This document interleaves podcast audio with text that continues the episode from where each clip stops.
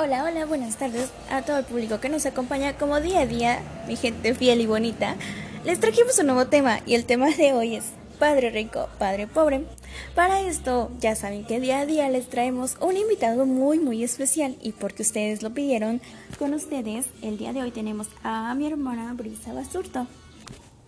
Hola, Brisa. Buenas, gente bonita, aquí estamos de nuevo y regresé, volví, porque me necesitaban, yo sé que sí. Obvio, obviamente te necesitábamos muchísimo, Brisa. Y pues por eso nos gustaría que el día de hoy nos hablara sobre Padre Rico, Padre Pobre, eh, nuestro tema súper importante.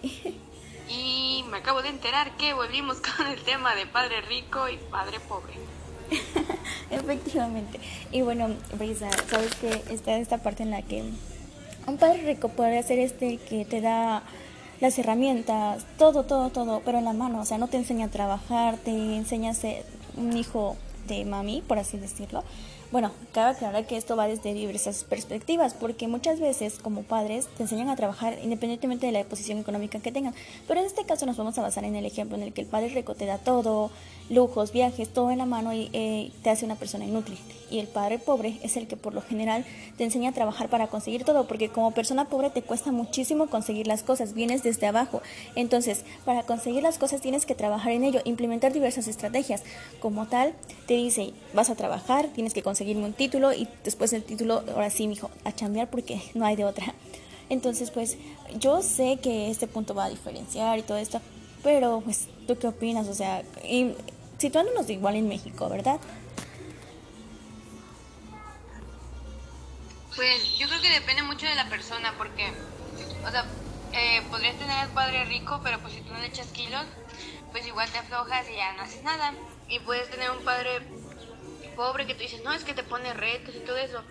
Pero pues igual en las circunstancias en las que estamos en México, pues no es como que eso importe, de que si, ah, sí, es que él sabe hacer esto, no, lo que importa son las palancas que tienes con gente de dinero papás. a mí me gustaría tener dos papás. A mí, me gustaría tener dos papás. y uno... ¿Qué tiene? No ¿por qué dos papás? O sea, a ver, dime por qué dos papás. Uno nunca sabe cuándo va a terminar dentro de un ya hoy, un, un mundo paralelo tal vez. no manches, bueno, sí, tienes muchísima razón. Entonces sería bueno tener dos padres, ¿por qué no, verdad? Pero pues bueno, en este caso yo creo que eh, optaría porque mi padre sea este padre padre pobre que se convierta en rico gracias a sus esfuerzos desde niño, ¿verdad? Pero igual volviendo al tema de yo creo que de los dos lados, o sea, si fuera un padre rico o un padre pobre, igual lo que lo que influye en eso es cómo manejan el capital pasivo o el activo. Muy bien, efectivamente, Lisa. Efectivamente, ¿no? Yo como capital humano, bueno, capital humano pasivo, les diría como que en este caso sería el Víctor, con el microbús, o sea, su capital lo tiene allí, está, es un capital activo, porque lo trabaja diariamente, o sea, está generando ingresos con él. Un capital eh, pasivo podría ser esta parte en la que pues una persona compra un carro, invirtió en él, pero lo tiene así, eh, en casa. Entonces no está generando ingresos.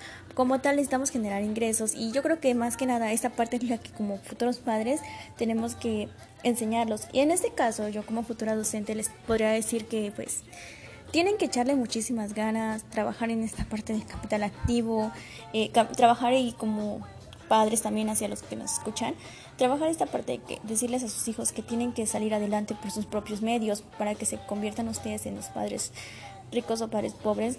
Eh, bueno, es que se llama la historia, ¿verdad? Eh, en la que ustedes son esa herramienta para impulsar a sus hijos.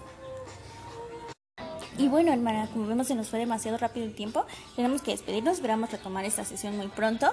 Eh, gracias por acompañarnos, quisiera que en verdad nos despidieras con una frase o algo que motiva a nuestro público a escucharnos día a día.